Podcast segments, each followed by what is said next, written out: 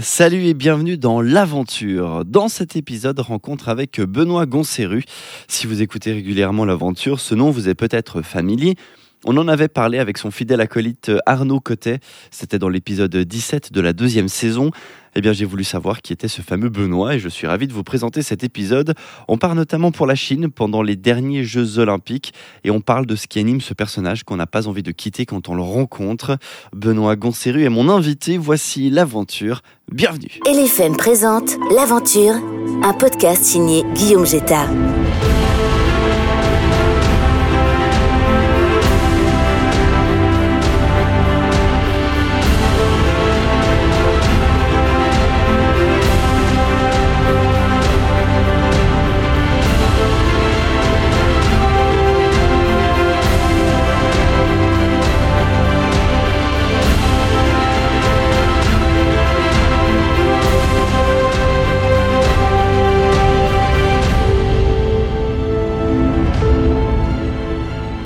Casquettes, du coup, euh, du coup, si je dois me présenter, ça dépend avec qui, ça dépend avec qui en fait je parle. Euh, si je dois me présenter ici, je commencerai peut-être par le fait que je suis papa de trois enfants, c'est ce qui m'est le plus cher. Et c'est la plus grande aventure. C'est ça, exactement. Et puis ensuite, je dirais, aujourd'hui, je dirais que je suis un peu cinéaste, euh, un peu entrepreneur et un peu enseignant spécialisé. Et t'as grandi dans quelle région? J'ai grandi en dessus de Nyon, euh, un petit village qui s'appelle Grand, euh, juste à côté du Paléo Festival. Et puis euh, j'ai grandi dans une ferme. Euh, on montait tous les étés en fait à, notre chalet d'alpage, Saint-Cerry. Du coup, j'ai grandi dans cet environnement-là, beaucoup de foot, la ferme, jouer dans la paille, un petit peu d'école, mais ça je m'en souviens pas très bien. Et puis regarder les Alpes en fait depuis ce village de Grand, qui était toujours en face de nous, mais je les ai découverts très tard en fait ces Alpes, très tard. Euh, plutôt vers les 13-14 ans. Avant, j'y suis pratiquement jamais allé, mais c'était plutôt le Jura. Quand t'allais à l'alpage, c'était majoritairement pour aider tes, tes parents dans la ferme, enfin dans le travail euh, de ferme, c'était pas pour aller euh, rider ou autre? Non, non, exactement. C'était l'été. euh, on s'occupait un peu des vaches, on allait chercher des escargots. On s'amusait, on s'amusait. On était avec notre berger aussi, qui était là tout l'été. C'était super avec mes frères et sœurs, deux frères, une sœur. On, on faisait souvent une bonne partie de nos étés là-haut. J'en garde vraiment des super souvenirs. Et donc tu découvres, tu m'avais dit vers l'âge de 14 ans, c'est ça le, le snowboard, enfin skate, snowboard du coup par extension. Et là ça devient quelque chose de grand. Exactement, hein, c'était vraiment plutôt un hasard parce qu'on n'est pas du tout de, de ce milieu-là. Euh, moi, c'était foot à fond. Puis tout d'un coup, mon grand frère qui, qui m'influençait et qui m'influence toujours, euh, il a commencé le skate. Donc j'ai commencé le skate. Ensuite, il a commencé le snowboard et là, c'était fini. C'était parti. À ce moment-là, c'était aussi l'époque du gymnase. Donc on rencontre d'autres gens avec qui on va faire du snow les week-ends. J'étais à un ski club, ski club de Beugnin, là où j'ai rencontré aussi plein de gens qui faisaient du snow, du ski. Puis ça te prend, ça te prend. Et, et puis ça t'emmène euh, très loin. Là c'était majoritairement sur les pistes où tu, tu sortais déjà? Enfin c'était quoi qui t'attirait là-dedans? Je crois que c'était plutôt le côté un peu subversif du, du snow. Euh, Tout l'environnement. Tout cet environnement-là, toutes ces, un peu ces- ces- voilà, c'est des, valeurs à 15-16 ans, un, peu de liberté, de, tout ce qu'il y a là autour. C'était un truc euh, presque assez punk. Euh, le snow à l'époque, ça l'est beaucoup moins aujourd'hui. euh, ça s'est- beaucoup institutionnalisé. Mais c'est vrai que snow, skate, c'était des choses qui nous faisaient, qui nous briller les yeux. Et le, type de snowboard qui t'intéressait le plus à ce moment-là, c'était quoi? Tu passais ton temps au parc? Au contraire, c'était plutôt du freeride? En fait, il y avait moins euh, de distinction, vraiment de discipline à ce moment-là. Si tu faisais du snow, tu faisais du snow, peu importe. En fait, on, on- c'est aussi comme ça qu'on apprenait le snow. On faisait des pistes, puis on trouvait des sauts sur les pistes. Puis après, on allait un petit moment au snowpark, mais c'était vraiment euh, en, en fonction des conditions, en fonction de là où on est, on va rider ce qu'il y a à rider. Et ensuite, t'as continué, t'as commencé à faire quelques films. Ouais, c'est ça, c'est que c'est des sports, le snow, le skate, qui sont très liés à l'image. Et du coup, euh, rapidement, on se filme entre nous, on fait des petits films d'action qu'on montre le week-end, on invite nos amis, euh, on fait des fêtes là autour. Il y, a, il y a toujours ce côté très festif qui est lié à, à tout, tout ce domaine du freestyle. Et euh, petit à petit, bah ouais, on, on commence à faire des vidéos un petit peu plus pro, entre guillemets. Tout ça en autodidacte, hein, tu m'avais dit. C'était pas, t'as pas suivi une, une école ou? Aucune, aucune. Non, non, on a toujours fait ça parce qu'en fait, ça nous plaisait, on apprenait un peu sur le tas. Euh, on avait toutes les compétences autour de nous qui étaient réunies pour faire un film. Ceux qui étaient devant la caméra, les, les compétences également derrière la caméra. Et puis c'était toujours aussi un bon prétexte pour voyager, pour se retrouver entre nous, entre potes.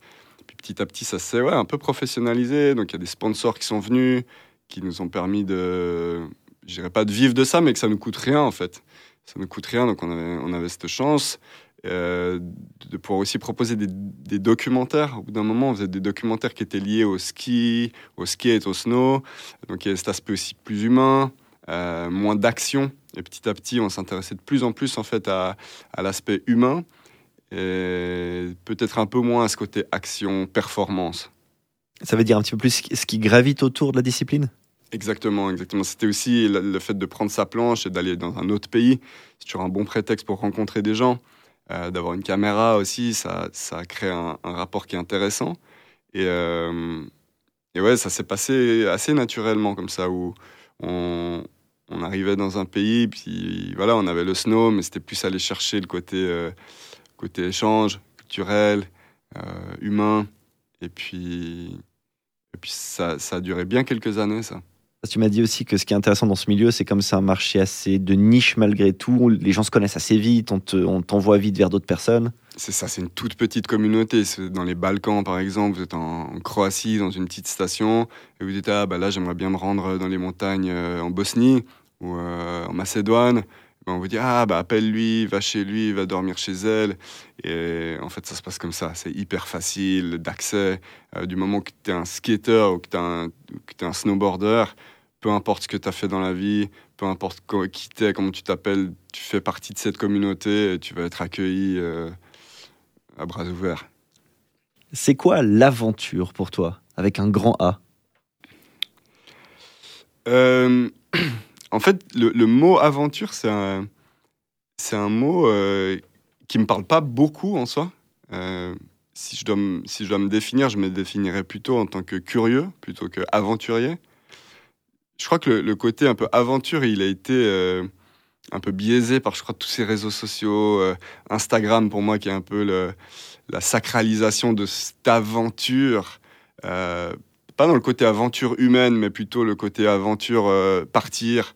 Dans cette course un peu effrénée de partir plus loin, de partir le, le plus possible, de visiter un maximum de villes, maximum de pays il y a un peu cette image là euh, ces cartes des fois que tu vois chez des gens où tu peux gratter les pays dans lesquels tu es allé et, pour moi c'est quelque chose qui est un peu ridicule. C'est quelque chose que je sais pas tu es en Suisse tu vas voir la la, la, fosse aux ours à Berne tu peux pas dire j'ai visité la Suisse. Même moi en tant que Suisse je peux pas dire que je, que je connais ou que j'ai vraiment visité ce pays.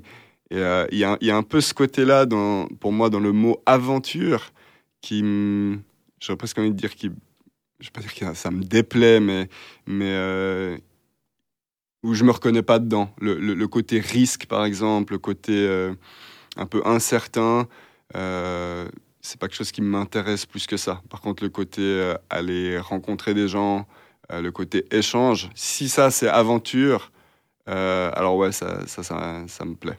Parce que tu en as rencontré des gens du coup dans le monde entier, ça t'a quand même fait te déplacer un petit peu? Oui, oui, oui. Ben, en fait, moi, j'ai eu cette chance-là de pouvoir voyager à une époque où on avait encore la, conscience tranquille en voyageant, en prenant l'avion. Euh, Aujourd'hui, c'est un peu plus compliqué. On est de cette génération où, tu, voilà, en un claquement de doigts, tu peux te retrouver. C'est un luxe de se retrouver à l'autre bout de la planète, euh, sans a priori, sans rien. Puis tu, tu peux aller euh, rencontrer monsieur, madame, tout le monde. Et, et je pense qu'aujourd'hui, ça a un petit peu changé. Et j'ai aussi ce, privilège d'avoir pu le faire euh, pendant des années, avant le corona, avant tout ça. Euh, donc j'ai plus d'intérêt peut-être par, euh, ce qui se passe aussi euh, chez nous. L'aventure, elle est aussi au quartier d'à côté, chez le voisin. donc j'aurais plutôt envie de privilégier aujourd'hui cette aventure-là et en même temps que je dis ça, j'ai eu la chance, là, il y a quelques semaines, d'aller au, au JO en Chine euh, pour le boulot. En fait, ça fait trop du bien de pouvoir aussi, en claquement de doigts, cette chance de, de te retrouver dans un environnement complètement différent, Euh, nous qui sommes presque des fois habitués à ça, cette génération euh, de pourri gâtés, habitués à, à, se retrouver dans, dans, un environnement complètement autre, bah, c'est quand même une chance, une chance énorme. Aujourd'hui, je, je, pense que je voyagerai différemment. bien sûr, parce, je pense, moi j'avais fait en fait le, bilan là sur le site du VVF, ça m'a choqué. Je rentrais, je crois que ça faisait j'ai fait euh, Genève-Téhéran 15 euh, fois à peu près en deux ans. Et, euh, j'avais fait mon, bilan et ça m'avait un peu calmé. J'ai jamais vraiment pris conscience de ça. Peut-être que c'était aussi une volonté de ma part.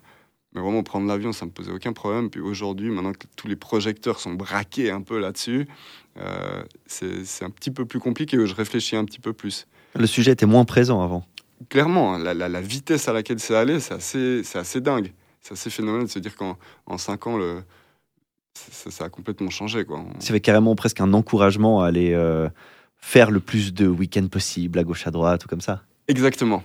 Vraiment, ça, reste encore un petit peu. Euh, quand, je quand, je parle d'Instagram, c'est un petit peu ce, voilà, ce rêve de de, de, de, toujours se retrouver ailleurs. L'herbe, elle est toujours plus verte ailleurs. Et, aujourd'hui, je trouve intéressant, en fait, ce côté-là, très. Euh, on, rêve d'ailleurs, et puis cette contrainte euh, écologique qui est, qui est, existante, et qui fait qu'on assume peut-être un petit peu moins. Pas forcément tout. Enfin, après, il ne faut pas non plus diaboliser euh, le fait de prendre l'avion, surtout pas. Mais simplement, j'ai l'impression qu'on commence à voyager. En tout cas, j'espère qu'on commence à voyager un peu différemment. Mais de nouveau, c'est aussi plus simple de dire ça qu'on on a pu aller aux quatre coins de la planète tranquillement.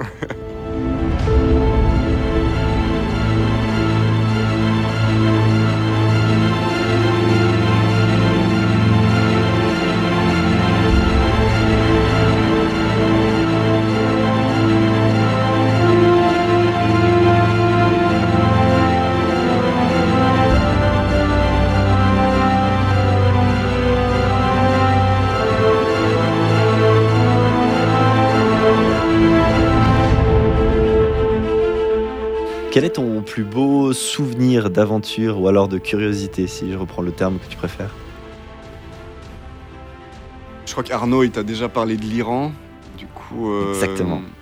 Du coup, je vais plutôt. Bah là, c'est le plus frais, c'est la Chine, puisque c'était il y a quelques semaines. Euh, en termes de curiosité, je dirais pas que beau, c'est le, bon mot, mais euh, extrêmement intéressant. Ouais. la Chine, déjà la Chine en pleine crise sanitaire, ça rend le truc quand même assez intéressant. Et de ça pendant les Jeux Olympiques, euh, c'était assez dingue de pouvoir découvrir presque un nouveau pays, un pays éphémère, euh, qui a ses propres règles, qui a ses propres frontières. Il y a des frontières physiques, euh, qui a son propre passeport. On avait une accréditation pour ce pays-là, ce pays entre guillemets. Hein. Je l'appelais la, la République euh, olympique de Chine. C'est comme ça que je l'appelais. Oui. ouais, bah c'était quand on parlait de bulle, c'était une vraie bulle quoi. Vous étiez enfermé dans un pays enfin fait pour l'occasion, dans lequel duquel vous ne sortiez pas et dans lequel vous restiez du début à la fin. Exactement. J'espérais au moins voir l'aéroport. Et en arrivant en fait sur, sur le tarmac avec l'avion, on a juste eu le droit à notre premier test PCR. Et ensuite, on, vient directement nous chercher avec un bus. Donc l'aéroport, on ne le voit même pas. Et ce bus, il nous conduit à l'hôtel. Et en arrivant à l'hôtel, on, bah, on, nous prend notre, passeport et notre accréditation. Ensuite, on nous enferme dans notre chambre en attendant le résultat du test PCR euh, qu'on avait fait euh, à l'aéroport. Et, euh, et c'est vrai que c'était assez dingue de d'être dans cette bulle, enfermé dans cette bulle, euh, où on croisait pratiquement personne à part des gens en uniforme, que ce soit des combinaisons sanitaires ou des athlètes de certains pays ou des représentants des équipes médias. Mais dehors de ça, on, voyait pratiquement personne. Et cette bulle, elle était tellement euh, hermétique que quand on devait se déplacer d'un site à l'autre, par exemple de l'hôtel pour aller au Big Air à Pékin, Euh, je me souviens d'une fois où, j'ouvre la fenêtre pour prendre une photo, c'est le nid d'oiseau, je ne sais plus exactement comment s'appelle ce stade. La fenêtre du véhicule dans lequel tu te trouvais C'est ça, exactement. J'ouvre la fenêtre, je veux prendre ma photo, puis le chauffeur il me fait comprendre que non, non, tu ne prends pas de photo. Je ne comprenais pas pourquoi. Et en fait, j'ai remarqué, j'ai réalisé qu'en ouvrant la fenêtre, euh, la bulle n'était plus hermétique en fait. Donc, euh, à ce point-là, la bulle sanitaire, avec des, tests PCR quotidiens, euh, avec un, vraiment un traçage aussi. Les, 14 jours avant, je devais remplir une application où on me demandait ma température, si j'avais pas euh, des maux de tête, si j'avais pas, etc. 14 jours avant, de faire deux tests PCR négatifs avant de rentrer euh, dans le pays. tout ça, c'était assez fascinant en fait. L'infrastructure, ce qui a été mis en place, c'était presque de la science-fiction, et c'est décrit souvent comme ça. Euh, donc c'était intéressant de voir ça de l'intérieur. Je crois que c'est pour ça que je suis allé là-bas. Commenter du snowboard, c'est ce la raison pour laquelle je suis allé. Euh, c'était cool. Mais ce qui était vraiment, vraiment cool, c'était d'avoir ce privilège de voir ça de l'intérieur, euh, à travers des yeux, je dirais, un peu de documentariste.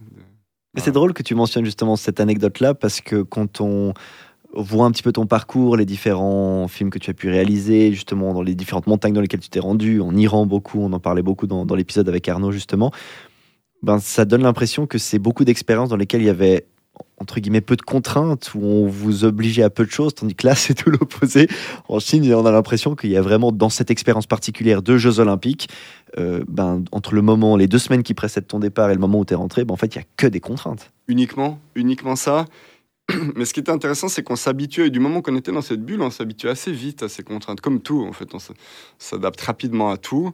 Et, euh, et à l'intérieur de la bulle, on, on, pouvait faire un petit peu ce qu'on voulait, en fait. C'était assez simple. Tout qui, était, tout qui fonctionnait. Euh, la, seule chose qui était assez particulière, c'est qu'on était en Chine, mais en fait, on aurait pu être n'importe où. Il, n'y aurait pas eu de différence. On aurait pu être sur la Lune, ça n'aurait rien changé.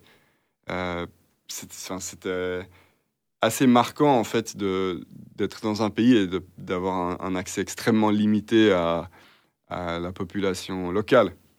Et même aux visites, non? Parce que du coup, si tu voulais aller rider quelque part, ben c'était pas trop possible. Non, non, pas possible, c'est clair. Tout déplacement, même à pied, si tu veux te déplacer de ton hôtel à un hôtel qui est 500 mètres en dessus, c'était pas, pas possible. Du coup, tu dois prendre une navette pour accéder à ça. Euh, ouais, Ouais, c'était assez particulier, mais, d'un point de vue personnel, euh, hyper intéressant. Pour revenir au snowboard que tu pratiquais avant et les reportages que tu as pu tourner, etc., documentaires, tu disais qu'avant, il y avait un peu plus cette notion de tu faisais du snowboard, tu faisais un peu toutes les variétés de snowboard. Aujourd'hui, toi, tu fais quoi? Toujours toutes les variétés de snowboard? Euh, Je vois vraiment le snowboard comme ce côté euh, très euh, hétérogène. enfin, le, ouais, le snowboard est un. Pardon, je me reprends juste. Euh, quand on parle de snowboard, enfin, le snowboard qu'on voit à la télévision, c'est euh, du snowboard de compétition. C'est uniquement une toute petite partie de, notre sport. Donc, hmm, moi, de toute façon, je suis pas assez bon pour le snowboard de compétition. Euh, mais je vois vraiment le, snowboard comme, euh, j'aime pas dire un style de vie, mais c'est vraiment un tout.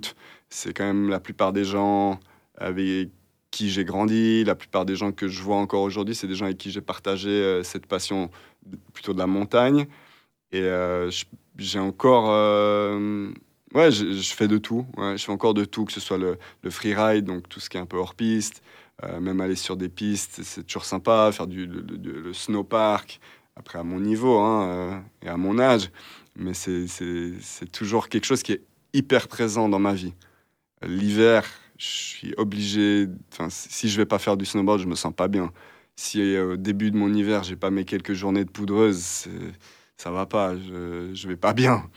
Donc ça, ça me conditionne encore. C'est quelque chose qui nous rattrape aussi.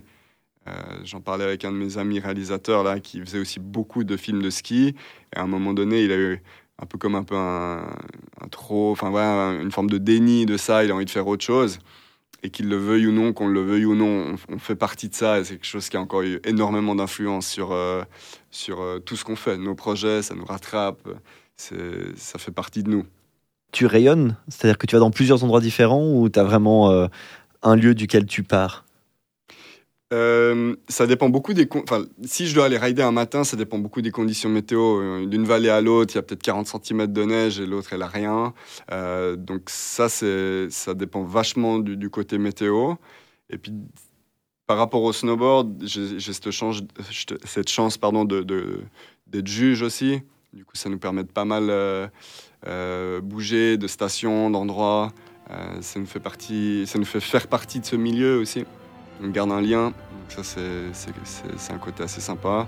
Le fait de pouvoir commenter aussi les épreuves de, freestyle, ça nous fait bouger. euh, ça nous fait rester dans, enfin, de garder un pied dans cette, cette scène snowboard qui, qui continue, continue à vivre bien.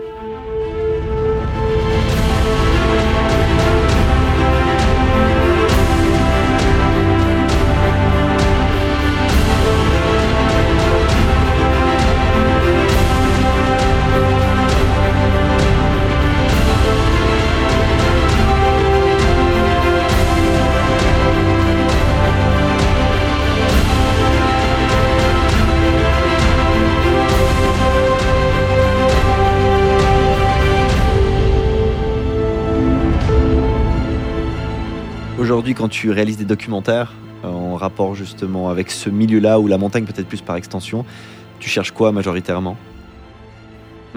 Excellente question.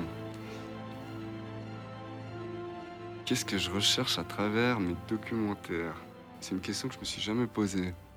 Euh, je crois que c'est plus la, mise en valeur de l'humain euh, dans, dans ses nuances, dans ses défauts, ses qualités, dans ce qui fait de lui un, être humain, ses vices, euh, sa beauté. C'est vraiment le, documentaire, je le, vois comme ça.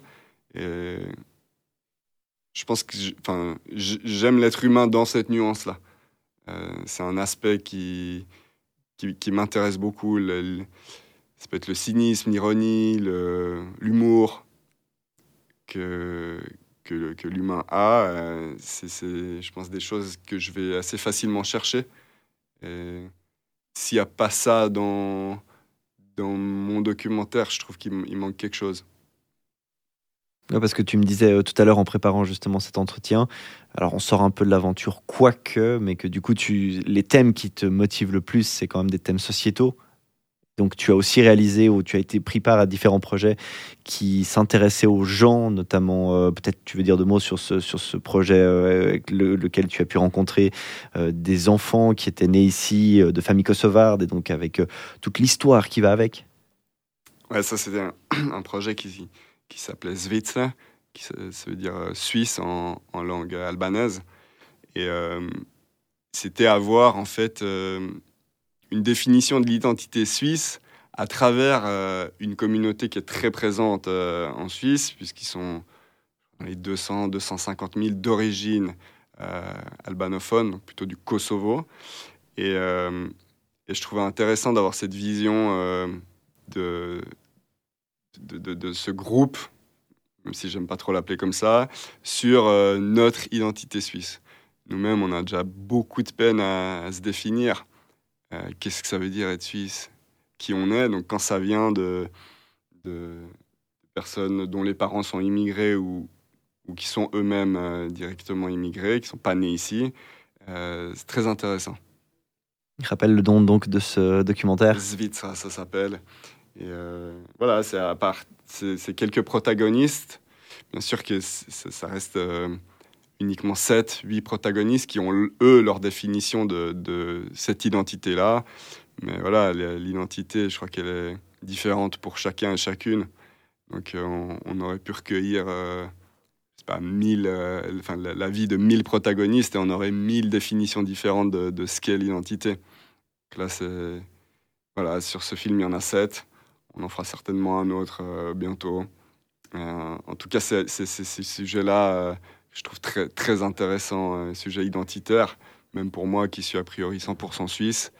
Euh, ça reste quelque chose que, voilà, que j'aime parcourir dans mes documentaires. Tu parles d'identité dans le monde justement du, du snowboard et de la montagne. Il y a une identité qui n'est pas une, une nationalité, mais une identité des gens qui se retrouvent là-haut. Ouais, on a, du moment que tu as ce skate ou ce snow, c'est presque un passeport. Euh, un passeport qui est lié à des valeurs communes très fortes. Euh, je vois par exemple en, Iran, où on a passé beaucoup de temps, euh, si tu fais du snow, du ski, du skate, tu, tu- fais partie de cette communauté-là qui est, euh, qui est très petite, très underground comme ça, mais très forte aussi. Et, du moment que tu rentres là-dedans, c'est tout est extrêmement facile.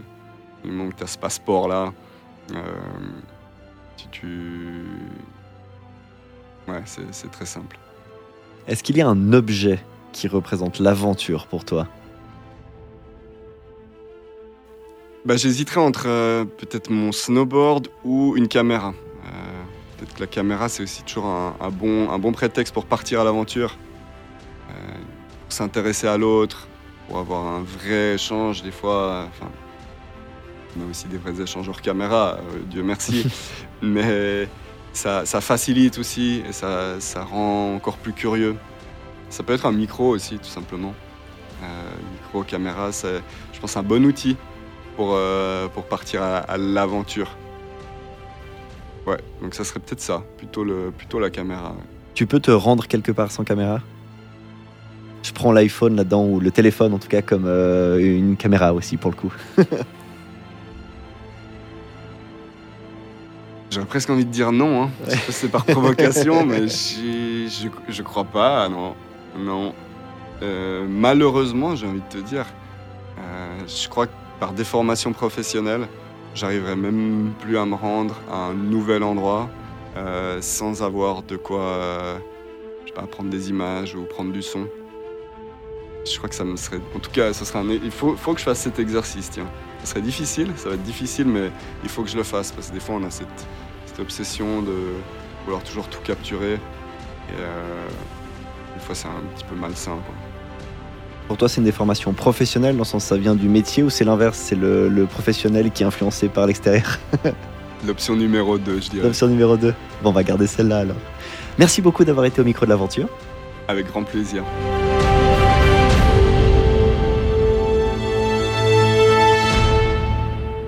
Vous pouvez retrouver Benoît Goncerus sur Instagram. C'est là que se trouvent tous les liens vers ses différents projets artistiques et entrepreneuriaux. Merci d'avoir écouté l'aventure. Merci d'être arrivé jusqu'ici. Suivez-nous sur les réseaux sociaux et n'hésitez surtout pas à nous dire qui vous souhaiteriez entendre. Les profils d'aventure sont nombreux et on passe certainement à côté des personnes qui vous fascinent. Et puis surtout merci à Roxane Cataneo qui s'occupe de l'identité visuelle de ce projet. On se retrouve tout bientôt. Salut